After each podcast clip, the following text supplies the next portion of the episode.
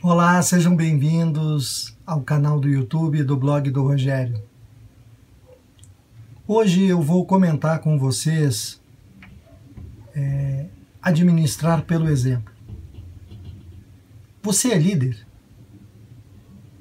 e acredita que o seu time está atento às suas orientações, verbais ou escritas, cada vez mais digitais? Eu tenho quase certeza que sua resposta será sim. Mas existe coerência entre o que você fala e o que você pratica? Se você não está nem aí, cuidado. Seus colaboradores, especialmente os mais novos, estão muito mais ligados em suas atitudes do que nas suas palavras. A falta de coerência de alguns líderes entre o seu comportamento real e aquilo que ele prega, para os outros, é claro, é um dos principais fatores para a perda de credibilidade de uma liderança. E tem sido até, em alguns casos extremos, motivo para que alguns desses colaboradores peçam transferência ou até em situações muito mais extremas desligamento da sua companhia. Então, é, é importante você lembrar o seguinte: nós estamos vivendo um momento que exige muita transparência e coerência. As empresas estão se adaptando aos novos tempos de cobrança da sociedade brasileira e estão aí a implantação de códigos de ética e toda a parafernália que envolve o, o compliance.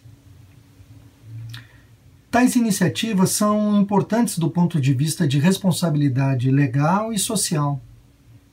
No entanto, existe um longo caminho para transformar o que está escrito nos códigos, nos manuais, em práticas saudáveis dentro das empresas e instituições. E um dos caminhos mais sustentáveis, para usar uma expressão que está na moda, é a gestão pelo exemplo. Se você não praticar efetivamente os valores, sua equipe vai perceber facilmente de que isso é para inglês ver, que não é para levar a sério. E todas essas iniciativas estão fadadas ao fracasso ou serem executadas por uma minoria. Por outro lado, se você acreditar e praticar os princípios de respeito, de ética, e se você se comunica de forma franca, dando feedbacks, que é uma coisa importante, de forma adequada para seus liderados e superiores, sua missão será enormemente facilitada. Estes mesmos valores devem nortear suas relações com os fornecedores e clientes. Se você quer mudar a sociedade, se você quer mudar a sua empresa, comece por você. Você tem que ser a mola da mudança deste país, da nossa sociedade, da sua família e da sua empresa. Dê o exemplo. Se você gostou, compartilhe nas redes sociais. Deixe seu comentário. Para mim é muito importante a sua opinião.